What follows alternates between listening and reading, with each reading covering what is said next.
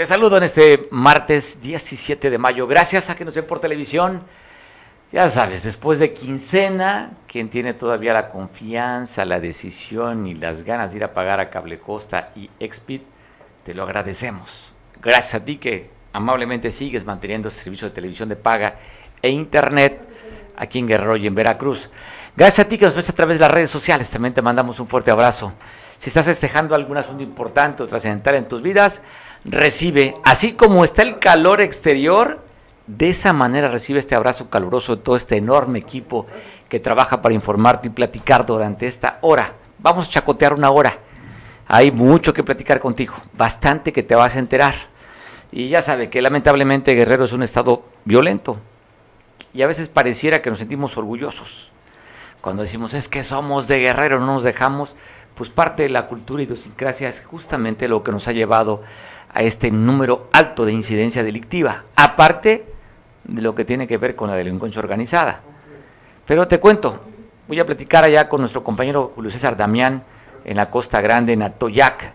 Se dio un asesinato a machetazos, descabezaron a una persona de un machetazo.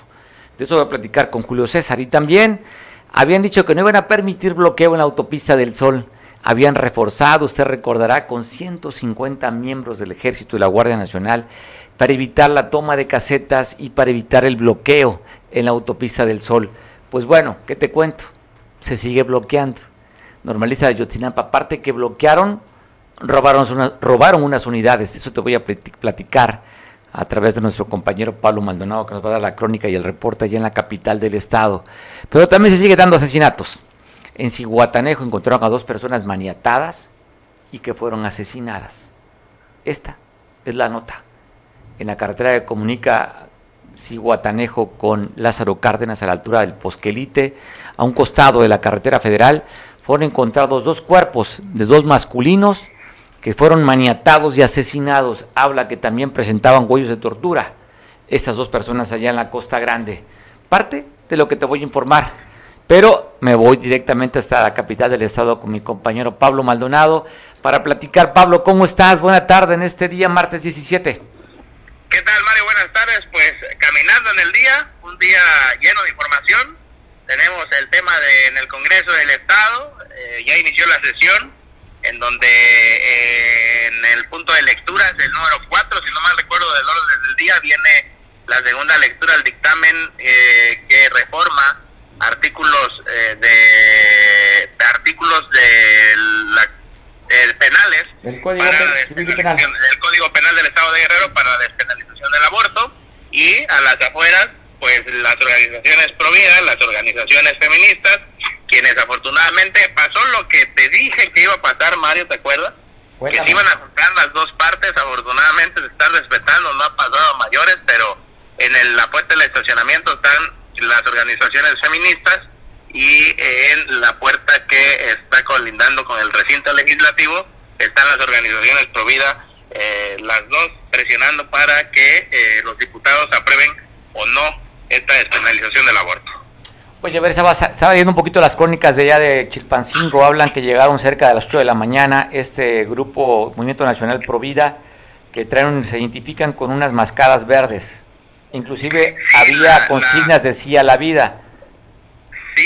La, los grupos feministas fueron hábiles, llegaron desde muy temprano y tomaron la entrada del estacionamiento, porque si lo hubieran hecho, las organizaciones pro vida impiden el paso y seguramente se cancela la sesión, ¿no? Entonces, estas toman la entrada del estacionamiento para poder dejar ingresar a los diputados y pues, pues les madrugaron, ¿no? A las organizaciones pro vida y no les quedó otra más que acuerdarse en esta otra entrada que, eh, que colinda con eh, la entrada al recinto legislativo. Pablo, ¿de cuántos miembros de Provide y cuántos miembros de Feministas están ahí plantados frente al Congreso del Estado?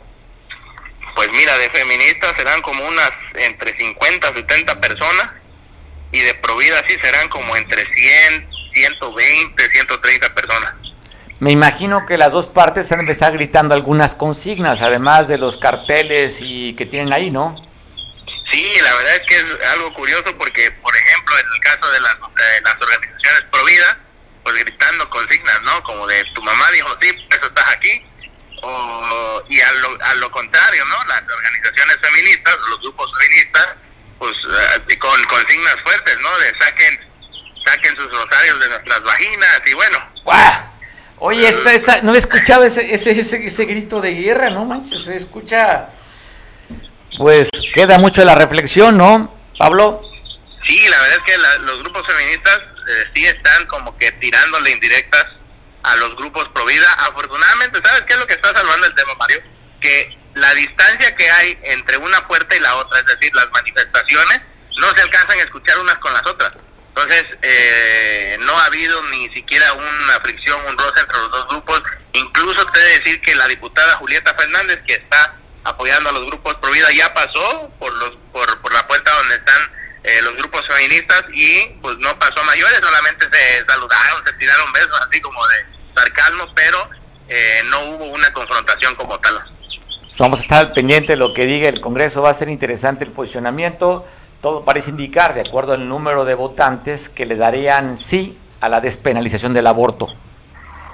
Sí, sí, todo parece indicar que va a aprobar la despenalización del aborto. Ahora viene un asunto interesante, Mario, porque recordemos que la semana pasada las organizaciones pro vida le dieron un ultimátum a los diputados que aprobaran el aborto, pues iban a ir a sus distritos a hacerles contracampaña para exponerla a la sociedad, pues que votaron según ellos a favor de la muerte.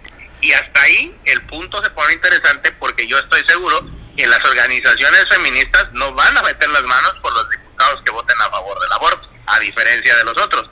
Y lo otro también es que la eh, parece que hay la propuesta de eh, que la votación sea por cédula, es decir, va a ser voto secreto, precisamente en teoría para salvaguardar la integridad de los diputados, que me abre una interrogante, porque si se supone que es una iniciativa que la sociedad en general, en teoría, está pidiendo, pues no tendría por qué haber riesgo hacia los diputados que aprueben la despenalización del aborto en la entidad, ¿no? Pues yo creo que sí, seguramente va a ser por cédula para que no sepan en qué sentido votó cada diputado. Pablo, oye, aprovechando la llamada Chilpancingo, ¿qué se sabe? ¿Qué viste tú de la manifestación por parte de los normalistas de Yotzinapa que bloquearon la autopista del Sol y habla que habían robado unidades? ¿Qué pasó?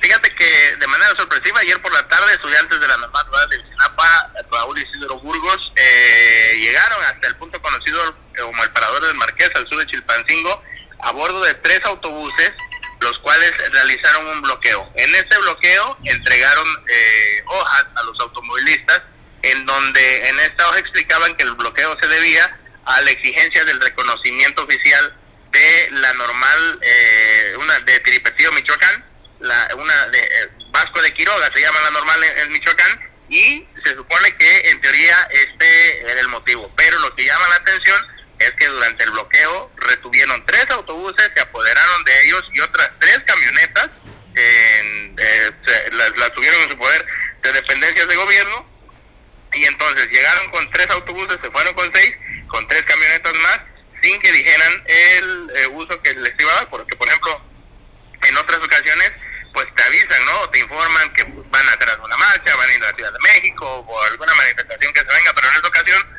no informaron y sí cayó de sorpresa. Hasta el lugar llegaron elementos eh, de policías estatales con equipo antimotín, quienes, eh, pues tras dialogar, que en un primer momento sí como que se andaban prendiendo los ánimos, pero en un primer momento, pues eh, no pasa mayores, dialogan, los policías le dicen con que se retiren del lugar, nosotros ya también nos vamos, y como que quedaron en ese acuerdo, y los normalistas se retiraron de este bloqueo después de casi una hora que estuvieron en este punto realizando esta manifestación ayer por la tarde aquí al sur de Chilpancingo. Estás viendo las imágenes donde está dialogando un elemento de la policía estatal, una persona de complexión robusta, de tez blanca, pareciera un hombre más de 50 años. ¿Identificas quién es? ¿Quién es el que está hablando ahí, Pablo, con los estudiantes? Es, eh, su nombre no, no, lo, no lo tengo, no lo sé, pero es un comandante de la policía estatal quien eh, pues le dice a los chavos a los jóvenes estudiantes que pues nomás no pueden bloquear, que pueden los invitó a retirarse del lugar si ellos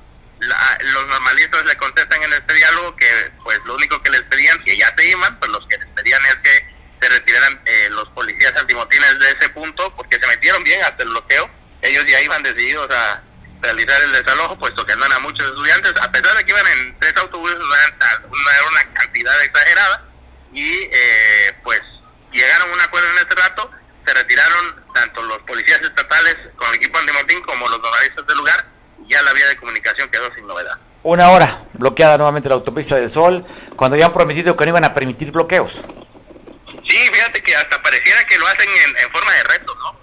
Los normalistas, pues, mm, no veo un, el, no le veo el poder suficiente al motivo del bloqueo, el, apoyo a la normal eh, de Michoacán, no sé, como que sin haber represión, te la, te la paso cuando, por ejemplo, en las normales de Chiapas, de Oaxaca o del mismo Michoacán, hay alguna represión, algún enfrentamiento con las autoridades de aquellos estados y acá reaccionan, pues se entiende un poco, ¿no? Pero eh, sin que haya pasado esto, como que sí, yo lo veo más como que a...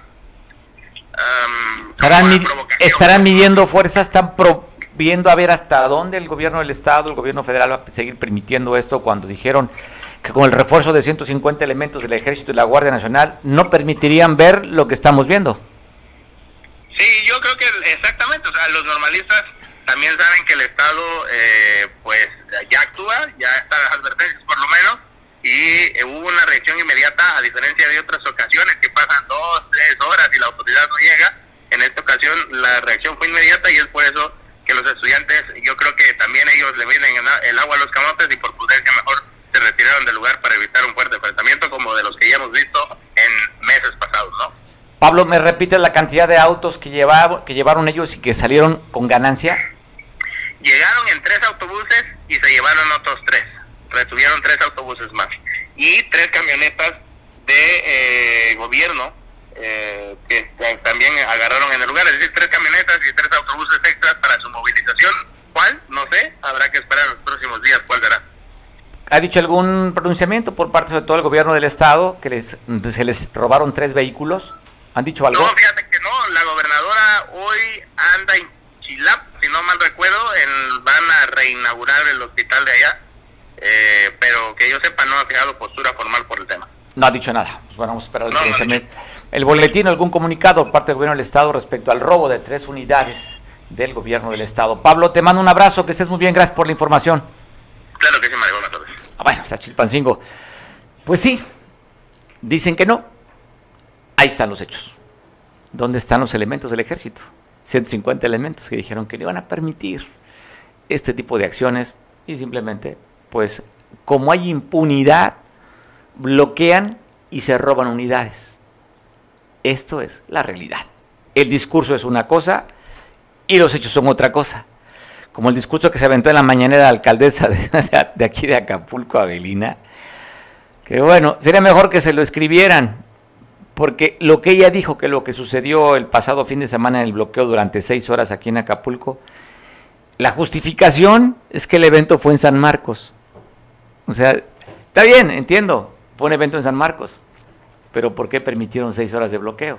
Eso no la libera de tomar acciones para que haya un libre tránsito. Pero la justificación es, es como, yo no tengo la culpa, ¿eh? a mí ni me digan nada el evento fue en San Marcos. bueno, así es la autoridad. Simplemente le dan, nos dan la vuelta a todos. Dicen lo que les conviene, no escuchan, se les resbala y mientras sigan teniendo presupuesto, lo que usted diga y lo que yo digamos, no sucede absolutamente nada. Tenemos ya pocos días que se inaugura el tianguis turístico. Siete meses y días con alerta sanitaria para recibir a todos los de la República Mexicana representados en esta actividad y además los extranjeros a una ciudad sucia. Le estarán dando un embellecimiento a la costera Miguel Alemán y a la avenida Cuauhtémoc y a la escénica y al Boulevard de las Naciones. Pero la ciudad, pues como usted y yo la vemos todos los días, alerta sanitaria.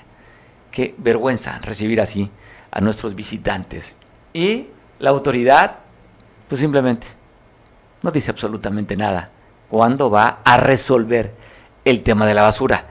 Y si le unamos esta protesta y manifestación por parte de los trabajadores de Capama, en la que por segundo día se manifiestan frente a las instalaciones, y la autoridad dice que es un conflicto de interés. Bueno, ¿qué acusan? Que el director de Capama, Arturo Latabán, pues hostigamiento, que no ha cumplido con los trabajadores, están pidiendo la institución de cinco directores y del propio director general. Y eso lo dice a través de su líder, del SUSPEC, de esa sección sindical, que si hay un hostigamiento con los trabajadores, no han cumplido, inclusive están hablando que se van a radicalizar las protestas. ¿eh? O sea, por si algo faltara, problemas de, de agua y problemas de basura, por si algo faltara. Entonces, pues esperemos que puedan eh, liberar este asunto, que puedan platicar con los manifestantes, porque ya nos faltan cuántos días. El viernes inicia el sábado el, el, tianguis turístico. Sábado. Inicia el sábado. Estamos hablando de que martes, miércoles, miércoles, jueves, viernes. En tan solo cuatro días tendremos ya el evento más importante a nivel nacional de turismo, siendo la sede originaria aquí Acapulco. Así es que hay amenaza, ¿eh? que van a radicalizar esta protesta por los trabajadores esto es lo que dice Gonzalo Arias de la sección 27 del SUSPEC. Y ahí está viendo la imagen del día de hoy de esta manifestación de trabajadores. Pues sigo contigo platicando sobre asuntos de violencia. Aquí en Ciudad de Nacimiento fue una persona agredida con un arma blanca, un arma, arma punzocortante. Fue agredida esta persona aquí en Acapulco. Te estoy pasando las imágenes de lo que sucedió. Y también te quiero contar, esto fue de 2 de la mañana, cuando se da a conocer este, este ataque. Te quiero contar también de estos tres muertos que se dieron en la autopista siglo XXI, esta carretera que comunica eh, Guerrero con Michoacán, muy cerca, a cuatro kilómetros, llegaron a una, una caseta de peaje. Hay una urban, chocó con un tortón, en el que el resultado de este accidente fatal fueron tres muertos, quedando cuatro personas prensadas y otras personas lesionadas. Sucedió, le decía, en esta autopista siglo XXI de Comunica Guerrero con Michoacán. Tres muertos. Es el resultado de esta urban de turismo que se dio un encontronazo con el Torton. ¿Tenemos imágenes, productor? Tenemos las imágenes. Te las vamos a pasar a ti. Pues porque se requiere documentar. Así quedaron las personas tiradas y el resultado, le decía, tres personas muertas en este lugar pues bueno, muy cerca le decía de una caseta de peaje, Las Cañas se llama esta caseta de peaje. Y lo que sí habría que reconocer a este grupo de rescate de la Marina que rescató a una persona en la, playa de Caletilla, aquí en Acapulco, un adulto que estaba colgado de una de las lanchas, un adulto mayor, avisan a través del 901 de que estaba una persona en peligro de muerte, y ya llegó ahí eh, elementos de la Marina, eh, se llama el ESNA, Estación Naval de Búsqueda, Rescate y Vigilancia Marítima, para rescatar a este, esta persona de edad avanzada que estaba, dicen allá que estaba aganchada de una lancha, de un pango, para evitar perder la vida. Afortunadamente llegaron elementos de la Marina a rescatarlo. Afortunadamente. También dan a conocer a través de un boletín la Fiscalía General del Estado del aseguramiento de cartuchos, cargadores y fornitura, así como también cinco envoltorios que al parecer tiene características propias de la cocaína y otras bolsas también, tres bolsas con características propias de la marihuana.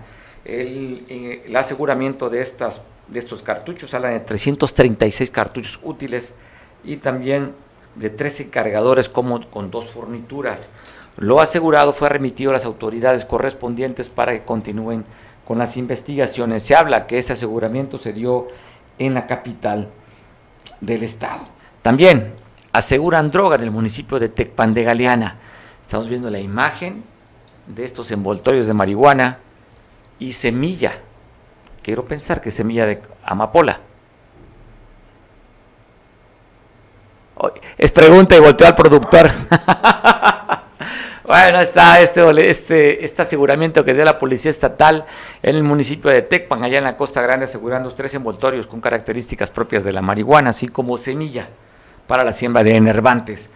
Esto incautado o asegurado también fue remitido a las autoridades correspondientes para que ellos lleven a las investigaciones a ver si dan con los probables delincuentes propietarios de esta droga y de esta semilla. Y mire este ladrón, allá en Chilpacingo, en la capital del estado, en la avenida Lázaro Cárdenas, con una pistolita de plástico amenazó al propietario de un Beetle. 2012, vino el rojo. Bueno, se opuso y se resistió al asalto el propietario de este auto, donde el delincuente lo arrastró por varios metros. Se dio a la fuga. Y en la fuga en la, autopista, este sujeto perdió el control antes de llegar a la caseta de Palo Blanco y mire cómo quedó el auto. Hasta ahí llegó la autoridad para detener al ladrón y aparte mal conductor o irresponsable conductor que desbarató este Beetle. Él era originario, de acuerdo al reporte de la autoridad, era originario del municipio de Tierra Colorada, que al parecer allá se dirigía, según después de haber robado el auto en la capital del estado. Se tiene identificado el nombre de este ladrón, de este delincuente originario de Tierra Colorada. Él responde al nombre de Bernabé, de acuerdo al dato que nos están reportando que tenemos para comentarlo contigo. Y están pidiendo que salga el encargado de la Profepa en el Estado. ¿Esto quién nos está pidiendo? Pues bueno, un ambientalista dice que en Puerto Marqués han permitido que el Hotel Banyan Tree, ¿sabe usted que Banyan Tree? Los hoteles más caros, que el más caro, o de los más caros que hay en el puerto de Acapulco, una cadena de tailandeses. Hay pocos en el mundo y uno de ellos está aquí en Cabo Marqués, justamente en la punta de esta península del Acapulco Diamante. Ahí está unas cabañas maravillosas que son unas cabañas, mm, esta forma de hotel dentro de la jungla tropical que existe en este punto y donde tiene un restaurante insignia que por cierto qué rico se come, el Saffron, va el comercial, ¿eh?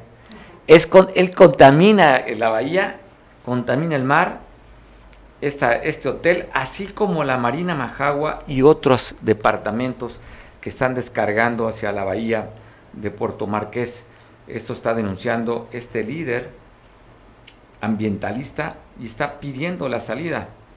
Eh, en este líder se llama Alfredo Jiménez, está viendo usted su pantalla, está pidiendo la salida del responsable de la Profepa porque no cuida el medio ambiente de acuerdo a la narrativa y declaración de este presidente de la corporativa, Alfredo Jiménez. Así es que están pidiendo la salida del encargado de la Profepa. Están en esta fotografía documentando el trabajo de investigación que han hecho ellos de cómo están contaminando y cómo están matando a los ostiones y otras especies aquí en la bahía de Puerto Marqués. Y es por eso que están exigiendo la salida del encargado de la Profepa en el Estado. Avisa Protección Civil que van a continuar las sequías en el, en, el estado. Es que están, las lluvias vienen retrasadas. Dieron a conocer el ciclo de lluvias que va a ser a partir del 15 de mayo, pero de acuerdo al reporte que tiene la Comisión Nacional del Agua, vienen retrasadas las aguas. Así es que debemos tener mucho cuidado. Si usted va al, al campo, evite tirar colillas, no tire cristales ni basura en el medio ambiente, porque las altas temperaturas hacen que se caliente de más y pueda prenderse. Así es que hay que ser responsables. Si haces fogata, prendes algo, sobre todo los campesinos, pues el guardarraya, hacerlo en horas temprano para evitar que con el aire se vuelva a crecer esta, este, este incendio y siga habiendo más incendios y el calentamiento global. Usted ya sabe cómo está el calentamiento global, pues ha aumentado por la responsabilidad que tenemos los seres humanos de no cuidar el medio ambiente. Así es que da a conocer con la Protección Civil Estatal que van a estar las sequías todavía en el estado. Bueno, Mablo, y saludo, agradezco mucho que mi compañero Julio Radilla, allá en San Marcos Guerrero, para que nos platique. Julio, ¿cómo estás? ¿Cómo estás, San Marcos? ¿Qué tal, doctor? Muy buenas tardes. Buenas tardes a todo el auditorio. Pues, reportamos aquí en San Marcos. Eh, pues el pasado fin de semana eh, empezamos con información amable, se festejó el Día de las Madres aquí en San Marcos, hubo mucha fiesta, mucha algarabía, muchos regalos, eh, mucha alegría por parte de, las madres sanmarqueñas, presidente municipal y el DIC municipal, pues trajeron un show bastante entretenido de Chida La Recha, una comediante muy conocida en el estado de Guerrero, que robó muchas sonrisas a todas las madres. Oye, eh, ahí estado viendo imágenes, o también sorteos de un refrigerador ahí, rifas, ¿verdad? Con electrodomésticos. Es correcto, muchos regalos, de refrigeradores, televisores, licuadoras, planchas, todo en línea blanca ahí. Eh, hubo regalos, concursos, bailes. Fue una tarde muy agradable en compañía de todas las madres amarqueñas. Oye, ¿qué tal puso el ambiente, Cira? Bastante bien, bastante bien. Se hizo participar, se hizo reír, se hizo bailar. Una comediante bastante multifacética. Sí, la conocemos aquí, inclusive tuvimos la oportunidad de entrevistarla en, Opiniones. Un personaje muy querido aquí en Acapulco y sí, con esa chispa, con esa rechera del, costeño. Sí, sí, con ese toque costeño que, que la caracteriza, pues hizo reír a todos los presentes ahí en el Zócalo Municipal, doctor. Oye, Julio, estoy viendo la imagen como este bailable en el que se tiran al piso las mujeres. Está muy común, ¿verdad? Ese bailable. No sé cómo se llama la canción, ¿sabes tú? Así es. La revolcada, así es. La revolcada, ese fue uno de los retos para poderse ganar un, un regalo ahí. Que la mamá que se revolcara mejor iba a ser la que iba a ganar. Ahí vemos una señora de la tercera edad, ahí al fondo. No, no, no alcanzamos a tomarlas, pero también se revolcaron por todo el escenario. La edad, la edad no fue pretexto para no hacerlo. Oye, Julio, entonces ya quedó atrás el perreo, ahora es la revolcada. Ahora la revolcada es lo de moda acá, en la costa. ¿Quién toca la canción, Julio? Eh, desconozco el grupo, el grupo original de la canción, pues es una melodía muy costeña, muy pegajosa, muy, pues muy agradable para bailar. Oye, ¿cuántos no queremos una revolcada, Julio? No, pues sí, varios quisiéramos. Qué bueno que te incluyes. Deja preguntarle que el productor, ¿quieres una revolcada, productor? sé que es... que sí, bueno, a ver si le invitas un día ya para que también se vaya a bailar nuestro productor, es una revolcada en San Marcos, Julio. Claro que sí, doctor. Oye, abrazo fuerte. ¿Hay festejo? ¿Fue festejo para los maestros allá en San Marcos? No hubo festejo aquí en San Marcos para los maestros, eh, no hubo eh, ninguna actividad, ni del domingo ni de hoy. Hasta el momento no se sabe si va a posponerse algún eh, algún evento para los maestros de San Marcos. Bueno, saludos para ti, Julio, en especial, y también para la gente que nos ve por televisión a través del Canal 8. Y felicitar a las madres allá en San Marcos, sobre todo a esas que se dieron una buena revolcada. Saludos, doctor, un abrazo a todos. Abrazo fuerte para ti. ¿Qué ha hecho la gobernadora? Te voy a pasar imágenes. Primero, pues decirte que ahorita anda inaugurando un hospital en Chilapa, pero tengo parte de las actividades. Esta nota de la inauguración te la voy a pasar mañana, pero no sin antes decirte que aparte de lo que hizo, está haciendo hoy, también hizo otras actividades.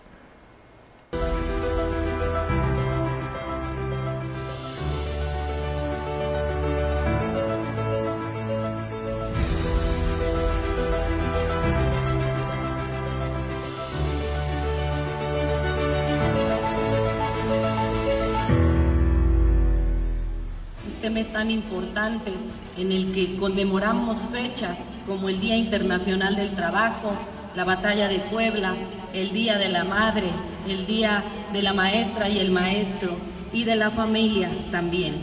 En esta administración sabemos que estos derechos que se conquistaron con tantos sacrificios son sagrados. Por eso jamás le daremos la espalda a nuestros trabajadores, a nuestras trabajadoras. Jamás condicionaremos su salario, sus prestaciones y sus derechos. Conmemoramos también a nuestras maestras y a nuestros maestros.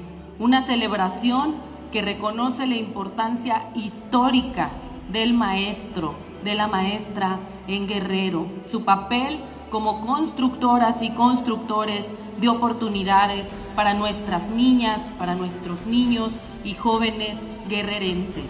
Todo nuestro reconocimiento al magisterio de Guerrero, para quien pido un fuerte aplauso. Ejemplo nacional de lucha, de resistencia por los derechos de su sector y de todas las causas justas.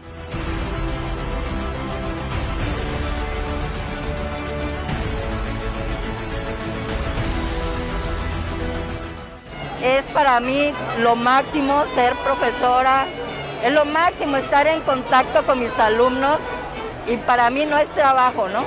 Para mí es este, un estilo de vida. Agradecida también con el gobierno del estado que se tomó la molestia de hacernos este homenaje tan hermoso de convivencia, de volver a ver a mis compañeros. Gracias por convencernos de que podemos ser mejores Dicho de esta forma, el trabajo del maestro nunca termina con su ejemplo. Y fuera de las aulas sigue siendo el modelo a seguir de los alumnos. Aquí en Guerrero, bajo la conducción de nuestra gobernadora Evelyn Salgado Pineda, se confirma que las maestras y los maestros son aliados estratégicos de la cuarta transformación en materia educativa que se impulsa nuestra entidad social. Por ello, es que en esta fecha memorable para el Magisterio de Guerrero, extendemos nuestro más amplio reconocimiento. Este gobierno que me honro en presidir reafirma su reconocimiento absoluto y agradecimiento total al magisterio guerrerense, que representa y que ha encabezado a lo largo de la historia muchas de las luchas que hicieron florecer la libertad y la democracia en nuestro Estado. Estoy en constante comunicación con la Secretaría de Educación Federal, también con el Gobierno de México, que encabeza nuestro gran presidente Andrés Manuel López Obrador, que quiere mucho a Guerrero y que lo va a demostrar no solo en el discurso, sino también en el recurso. Todas y todos ustedes son hombres y mujeres valientes, hombres y mujeres que son lo más preciado que tenemos nuestras maestras y nuestros maestros de Guerrero. Muchas felicidades a todas, muchas gracias por su esfuerzo, porque para ustedes no hay imposibles, para ustedes no hay adversidades, siempre van hacia adelante. Y esa es la actitud de las y los guerrerenses. Muchísimas gracias y muchas felicidades. ¡Que vivan las maestras y los maestros de Guerrero!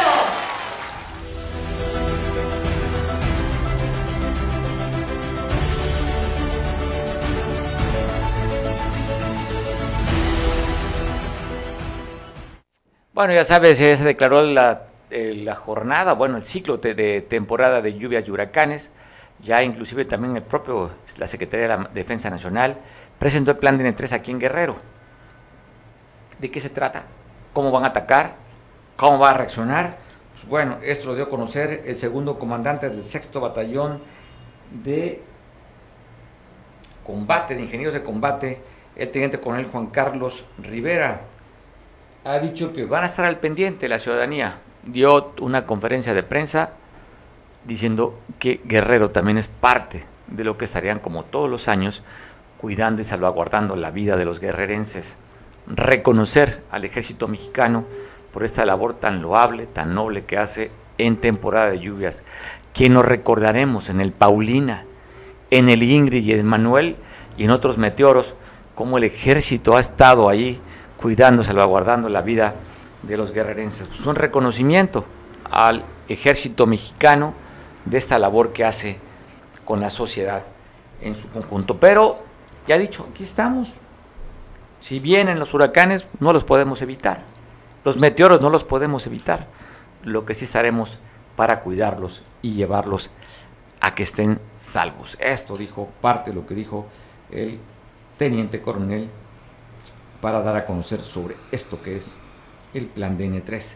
Y hablando de instituciones de respeto y de reconocimiento, la Marina realizó un simulacro, la octava región naval militar aquí en, con sede en Acapulco, realizaron un simulacro, 574 elementos de la Secretaría de la Marina Armada de México estuvieron realizando este simulacro.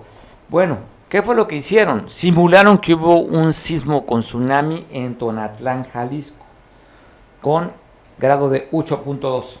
Se desplegaron todas las alertas, todos los protocolos en caso que existiera un tsunami aquí en Guerrero. es que es parte de estar activos, presentes, haciendo estos simulacros, como también, ya sabe, lo realizamos nosotros, ¿no? Cuando, dice, eh, normalmente es en septiembre, ¿no?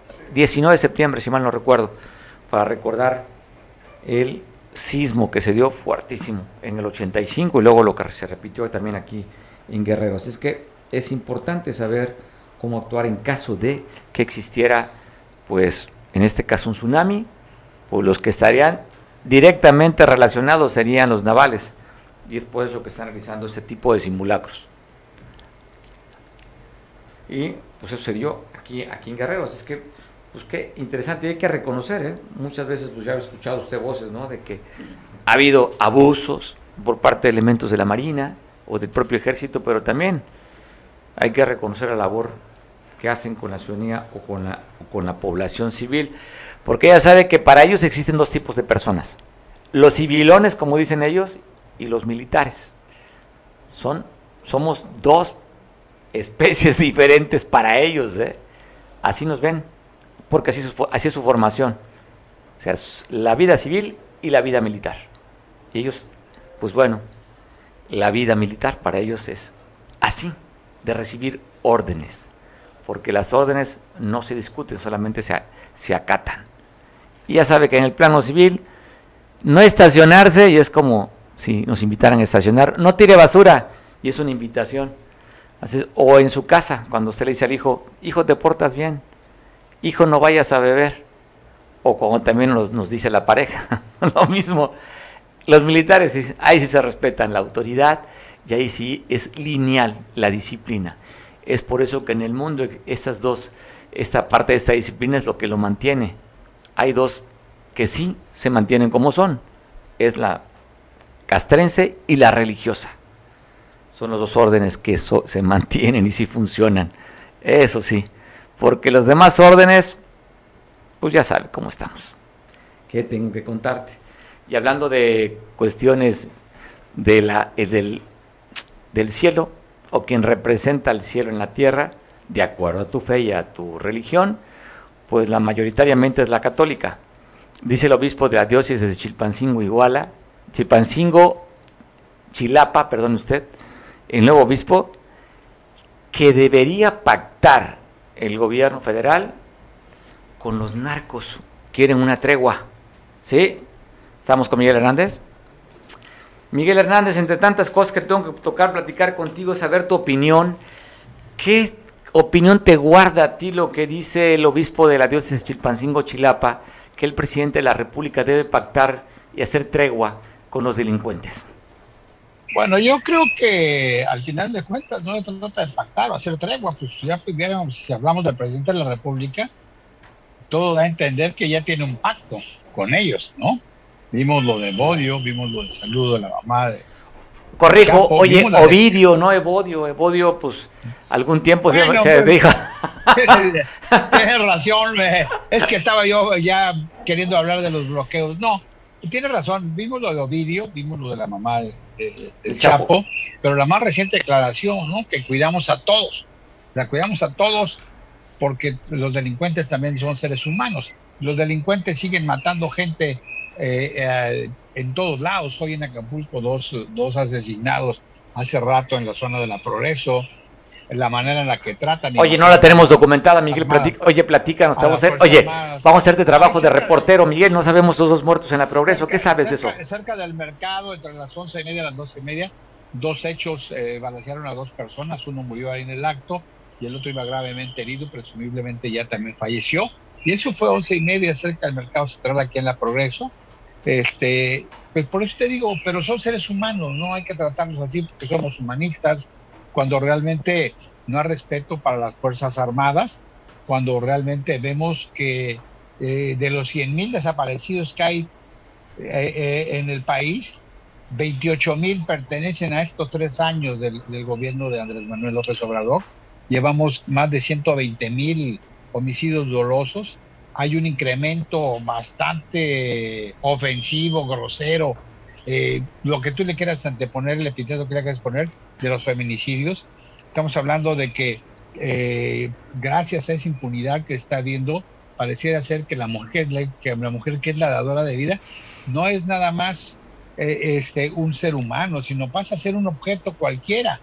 Cosifican la violencia en contra de las mujeres, siguen desapareciendo muchas niñas, muchas jóvenes, muchas mujeres, eh, tal vez hasta de edad madura. Se habla también del caso de que se desaparecen dos, dos mujeres y un menor de edad nuevamente a la autopista esta trágica de, Nuevo León rumbo a Estados Unidos desde el 7 de mayo y nadie sabe, nadie supo.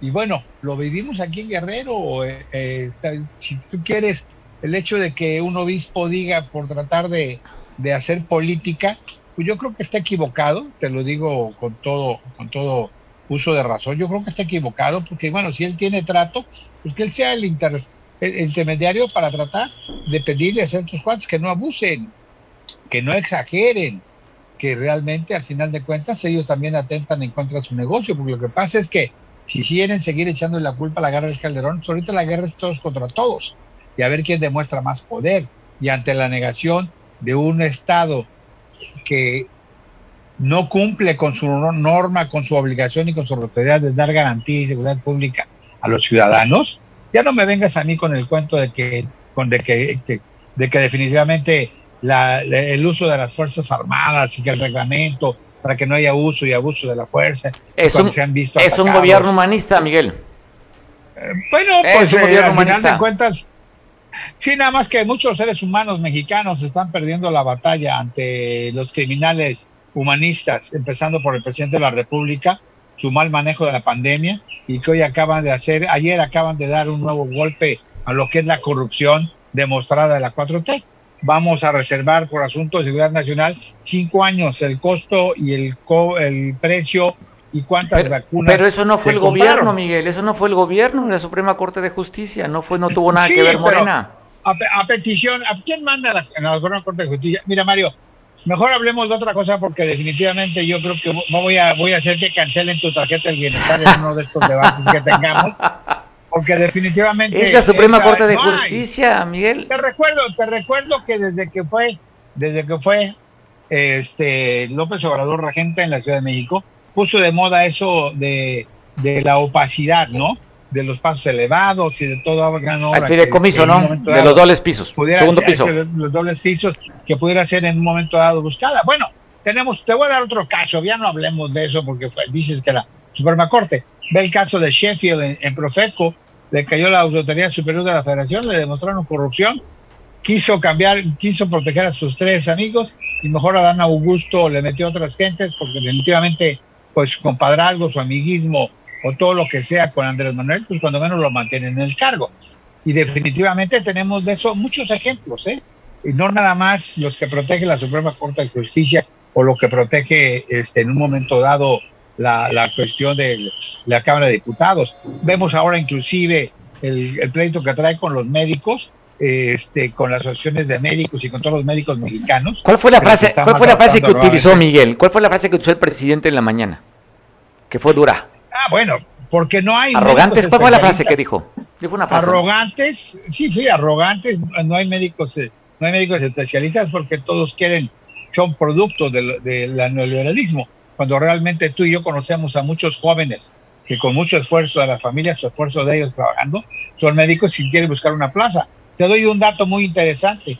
Hay cerca de medio millón de, médicos trabajando en farmacias, en farmacias como médicos de, que dan gratuito o mediante una 30 o 40 pesos que te cobran. Y me refiero a los de Doctor Simi, farmacias del ahorro, aunque sea comercial, y muchas farmacias que hay, no nada más en Acapulco, sino en todo el país, encuentras médicos y hasta en tres o cuatro turnos y hasta tres o cuatro este, consultorios. No es que no quieran irse a la sierra, porque yo te puedo presentar también amigos y, e hijos de conocidos que han estado trabajando también en la sierra y demás, arriesgando y poniendo inclusive su lanita, porque también hay que ver que a los residentes, eh, médicos residentes de, México, les dan cualquier cosa yo no estoy en contra de que vengan o no vengan. Digo, si son especialistas y realmente eh, eh, este, van a venir a trabajar o son parte, como dice inclusive, que ya fueron calificados, parte de la trata de personas, el manejarlos y que el dinero lo cobra directamente el gobierno cubano y él les da una miseria, eso es bronca de ellos, eso es cosa política de ellos. Y si ellos quieren venir, pero de ahí a otro lado, en base a los rumores que se dice que de una vez aprovechan para que muchos de ellos sean gente que viene a sensibilizar, eh, a hacer política, pero sobre todo a tratar de dogmatizar. Aguas, ¿eh? sobre todo si nos llenan aquí en Guerrero o aquí en Oaxaca, simple y sencillamente, te vuelvo yo a repetir, ya lo habíamos comentado, la guerrilla, la guerrilla guerrerense, esa que sí ha ido a la lucha armada, y tenemos el ejemplo y no nada más de los 70, de los del final de los 60, tenemos el ejemplo de la lucha armada más, más cercana inclusive, no estoy hablando de la Liga 23 de septiembre que dedicaba a secuestrar grandes empresarios o asaltar bancos y demás. No estoy hablando de la gente que aquí está, eh, que tiene todo ese sentimiento de ser émulos de, de Genaro o de, Lucio o de, Cabañas, se salen todo ese tipo de situaciones. Si vienen ellos a concientizar, a buscar hacer, aguas. Pero por el otro lado, yo no le veo, yo no le veo sentido. Eh, hoy Joaquín López Dóriga nos recordaba una cosa realmente muy interesante. Yo estaba muy chamaco, no la viví, pero hablaba del problema que tuvo a, escasos dos meses de gobierno este Gustavo Díaz Ordaz, con la cuestión de un, problema con los médicos, que le hicieron un paro nacional los médicos en, México. Y ahora ya vimos ahorita que ya esto ya está causando escosor. La UNAM le contestó de manera inmediata.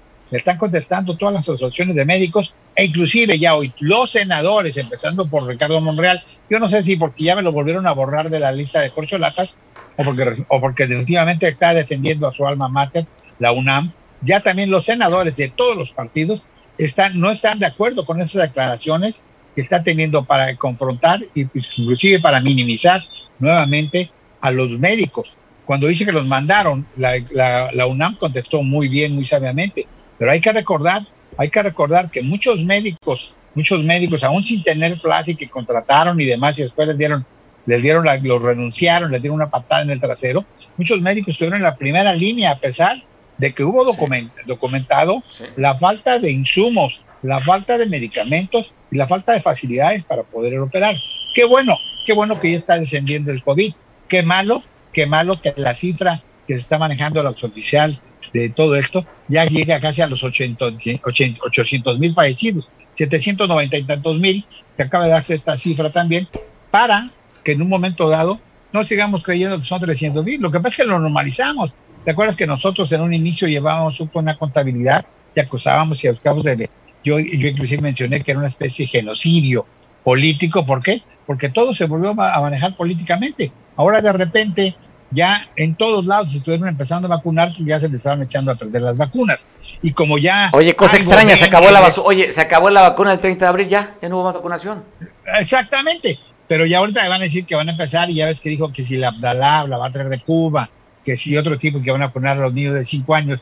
Ahorita la realidad es que el, eh, entra el sospechosismo y obviamente el manejo de una corrupción que quieren tapar al a la que tú dices la Suprema Corte de Justicia de la Nación o a la Suprema Corte de Tres Patines ahí con el Saldívar, eh, ya oculta por cinco ah, años. Nananina, Nananina, ¿te acuerdas de aquello? Ah, dale, por eso te digo, están iguales y al final de cuentas la corrupción, la corrupción no se ha, no se ha bajado. Te doy un dato que por ahí publiqué también en Twitter. Resulta que 18 estados han aumentado su, su, su estimación de corrupción y entre ellos está Guerrero, de los cuales de esos estados la mitad son de Morena y entre ellos está Guerrero y que estamos presumiendo en likes. Ah, pero acaba de entrar. ¿Dónde sacas, ese, Miguel, ¿dónde sacas ese dato? ¿Quién te lo, te lo voy a mandar. no lo tengo aquí a la mano. Te no. te lo mandó Felipe Calderón. ¿Quién te lo mandó? Ah, yo creo que sí, no, ya ves que Pigmenio Ibarra dije que no, no Felipe lo Calderón, seguro. Que tener, yo creo que la tenía agarrado de la mano. No, es, es eh, ahí está, es, una, es oficial, son datos oficiales. Pero bueno, bueno, pues si ya, vi, ya vimos, a ver, si el problema no es Acapulco, el problema fue en San Marcos, ¿para qué nos preocupamos? Pues y también podemos decir que los camiones que estaban tapando y bloqueando en Acapulco, pues tampoco tenían chofer, ¿no? o al menos eso le faltó decir a Belina. El problema fue, fue en San Marcos, aquí no hubo desmanes, hubo más de nueve horas, oficialmente hablan de siete horas, pero te recuerdo que en lo que empieza el bloqueo, se empiezan a acumular los carros y después de que los quitan, en lo que se empieza a normalizar la curación, fueron más de nueve, diez horas de todo el caos en, Acapulco. Muy dramático ver gente arriesgando su integridad física a cruzar el, el maxi túnel. Qué bueno que se les dio esa facilidad pero muchos de ellos, imagínate cuánto tardaron en llegar a sus hogares. Yo imagino en algunos casos los trabajadores que tuvieron que prácticamente arriesgarse a cruzar el, el, maxi túnel. Pero fue en San Marcos, no fue aquí. Y hablamos sí, no, exageres, no exageres, pues Miguel. No exageres, Miguel, no fue aquí. Ah, bueno, bueno. Entonces, caray, eh, eh, eso, ¿sabes qué? Entonces yo creo que tiene razón Adelina. Yo creo que todos los transportistas son de San Marcos, son sanmarqueños o de las vigas del nuevo municipio. Oye. Y vinieron a querer y vinieron a atacar su gobierno. Cárgame, oye, cárgame la viga. No, son de las vigas. Oye, Miguel. Y luego, oye, oye, y luego los, los comunicados, mi querido Mario, los comunicados, o sea, aquí no pasa nada, nada pasa, no pasa nada. Los comunicados, uno, uno, que yo no sé si realmente fueron los de la o quién, uno que redacta que dicen que prácticamente se portaron bien, que estuvieron vigilando que no hubiera bronca, ningún, ningún desmán y ninguna bronca en Acapulco. Ese es por parte de los que promovieron el bloqueo. Eh, hubo otro comunicado que tiene ahí 10 mil sellitos, ¿no? insabio, bienestar. Semar, Sedena, Seguridad Pública, la Guardia Nacional, Fiscalía General del Estado. Y hablan y dicen una cosa. Y luego hay un comunicado del gobierno del Estado que dice otra cosa. Pero luego hay un boletín de comunicación social o un comunicado de comunicación social donde ahí sí de plano remarcan estoy, estoy viendo lo que utilizaron. No es, no es una crítica impensada, es una realidad. Cuando dicen en un párrafo ahí que, que efectivamente se actuó con gran responsabilidad para evitar, para evitar que sufrieran daño ciudadanos inocentes. Eso es, y que además hubo dos soldados heridos que fueron atendidos cerca de, del cuartel de la Guardia Nacional cuando eh, pues al final de cuentas también hubo una conferencia, ¿no? Tú la dabas a conocer de que hubo heridos o tu corresponsal en San Marcos, de que hubo eh, elementos eh, comunitarios que ya no dicen si son o no son de la UE, que obviamente fueron golpeados o resultaron heridos, se habla de balazos, se habla de enfrentamientos, nadie sabe nada. Y bueno, ya nuestra gobernadora ya salió, ya dijo que no va a permitir más bloqueos no sé dónde he escuchado no, ya, no. la Lady Mayuga. No, a ver, Miguel, inmediatamente mandaron a los policías a retirar los ayotzinapos ayer. Pero bloquearon momentáneamente. Pero pues llegaron a quitarlos, ¿no? Como otro momento pues que tardan en llegar. Sí, qué bueno. Qué bueno, qué bueno que lo hagan. Yo espero que ahora que vuelvan a bloquear o que hagan otra situación, pues también lo hagan, ¿no? Porque Avelina le dio instrucciones a la Secretaría de Seguridad Pública que nomás que checara que no era desmanes. Pues qué más desmán que no te puedes mover libremente por tu casa, por Acapulco. no puedes ir a recoger a tu gente, no puedes ir a comer no, no, casa, terrible, terrible. no puedes trasladarte a un hospital, pero no, pero eh, perdón, perdón. Fue en San Marcos, fue en San Marcos. Eh, fue en San Marcos, y la verdad, qué triste papel, qué triste papel de la presidenta municipal, muy triste papel, porque además se escondió, no dio la cara. Bueno, ayer iba a dar una conferencia y creo que siempre no, Oh, y luego ya, ya, ya salió, ya dijo. La. Una, una, émulo de mañanera. Y bueno, y también la gobernadora más prudente dijo eso, ahí le, va, ahí le toca a la mesa de, de seguridad que diga y que dé y que todo. Pero al final de cuentas nadie sabe.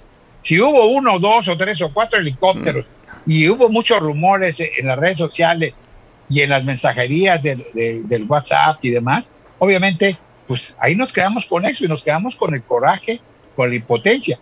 Yo voy a decir una cosa, el domingo, el domingo que hubo mucha gente aquí, muchos comerciantes, el, sábado, perdón, muchos comerciantes se quejaron de que no hubo mucha venta y te voy a decir por qué. Por supuesto. Porque estaban los rumores de que iban a volver a bloquear. Sí, por supuesto. Sí, pues hay, el temor, hay el temor, Miguel. Miguel, pues tengo que despedirme, te agradezco mucho. Como Ahí estamos, y bueno, bueno, espero, espero que ahorita que mandes la señal a San Marcos les digas que no se porten mal los de las vigas, que por favor no me hagan enojar a Abelina, que no vengan aquí a echarle bronca. Ya no se enoja Abelina, no se enoja, ya disminuyó su dieta, baja en carbohidratos y trata de estar en la sombra. Es que no se enoja, Miguel. Ah, perfecto. Ah, sí, ya dijo que no es gallito de pelea, perdón, perdón. Bueno, saludos a San Marcos, los de las ligas, pórtense bien. Los de Jerónimo, pues les voy a mandar a Mario porque también creo que quiere hacer algún movimiento y quiere bloquear algo de Texas. Te mando abrazo, Miguel Hernández. Buen provecho. Saludos. Como siempre, pues la ironía es parte de la simpatía de Miguel, un hombre que le agradecemos mucho y admiro y además es amigo. Lo puedo presumir con mi amigo Miguel. Tenemos información también respecto a este, se va a dar un festival del mezcal. A ver si nos podemos comunicar con una buena amiga también, Mareli Borgón, para que nos platique sobre este festival del, del mezcal. Sabes, Guerrero es uno de los productores de mezcal. Tenemos una variedad que es deliciosa, que se llama Cupriata Voy a platicar con Marely si ya está lista. Está ingresando, platicaré con ella. Se va a dar en el jardín sur del de Centro, Centro Nacional Acapulco, del CIA.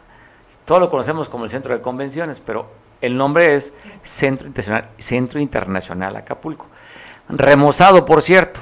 Ya le pusieron unas, unas, este, unas, unos magueyes ahí. Bueno, son unos ¿Cómo se llama lo de la agave? el agave cupriata ahí lo, pusieron para decorar este festival del mezcal que va a haber, aparte del mezcal, haber artesanías, pero para que nos cuente más cómo va a ser, una impulsora de esta ruta del mezcal, Marely Gorgón, dedicada, ella tiene una página, ha sido eh, documentalista, ha investigado sobre el tema de gastronomía en el Estado, lo cual es una mujer reconocida por su actividad, pertenece a la Canirac, pero yo creo que lo que retomo más de estar en la Canirac, ese trabajo que ha hecho por el amor que le tiene al mezcal. Marely, ¿cómo estás? Hola, señor Mario, qué gusto saludarlo. Me da mucho gusto saludar a todo su auditorio también. Estoy muy bien aquí disfrutando este calorcito de mayo. Qué bueno, Marely, y que refrescase con un mezcal. Platícanos de qué va a tratar este festival del mezcal que me parece interesante. Bueno, es un festival del mezcal guerrerense. La idea es reunir a más de 40 productores de mezcal de, diferentes regiones del estado eh, para que pues puedan eh, mostrar sus productos, podamos degustarlos, eh, podamos ofrecerlos también en algunas catas y aprender mucho más. Yo creo que hay que trabajar mucho en, en conocer todavía lo que eh, ofrece el mezcal guerrerense, que es un mezcal diferente a cualquier otro mezcal. Hay otros estados que han trabajado mucho para poner su mezcal en la cima, ¿verdad? De, por todo lo alto. Y creo que en Guerrero también tenemos que aprovechar ese momentum que está teniendo el mezcal como bebida. Y, y, en Guerrero se produce un excelente mezcal. Entonces va a ser una oportunidad para que eh, cualquier persona que quiera conocer, probar, y eh, comprar, adquirir otros productos. Bueno, estamos viendo ahí el, la presentación de este festival del 20-22 de mayo. Vi por ahí que es de las 1 de la tarde. Del 20 al 22 de mayo aproximadamente. Empieza este viernes eh, y, con todas las actividades va a haber música también eh, para amenizar, va a haber comida, la comida va a estar a cargo de diferentes restaurantes que conforman precisamente a la Cámara de Restaurantes. Van a estar ofreciendo por ahí alguna degustación. Posteriormente, yo voy a, voy a estar encargada de organizar unas catas el día sábado a las 5 de la tarde y el día domingo de 5 a 6 y de 6 a 7 vamos a hacer unas catas. La idea es mostrar cómo se debe de probar el mezcal, porque hay mucha todavía, hay mucho desconocimiento, don Mario. Entonces, creo que ese es el, principal objetivo de este tipo de eventos, de que podamos conocer cómo se toma el mezcal, o sea, qué es el mezcal, cómo se puede disfrutar un buen mezcal, cómo se puede eh, determinar qué es lo que hace un buen mezcal y, y esta será una gran oportunidad para hacerlo. ¿Va a tener costo la entrada a este festival? Y si no tiene costo, si la cata va a tener algún costo. Eh, no, la entrada va a ser totalmente gratuita eh, para las cartas y para el maridaje, que también va a estar a cargo de una gran amiga y una gran chef, que es Jenny Barajas, eh, que va a combinar el mezcal, diferentes tipos de mezcales con diferentes bocadillos, de acuerdo a las notas de mezcal.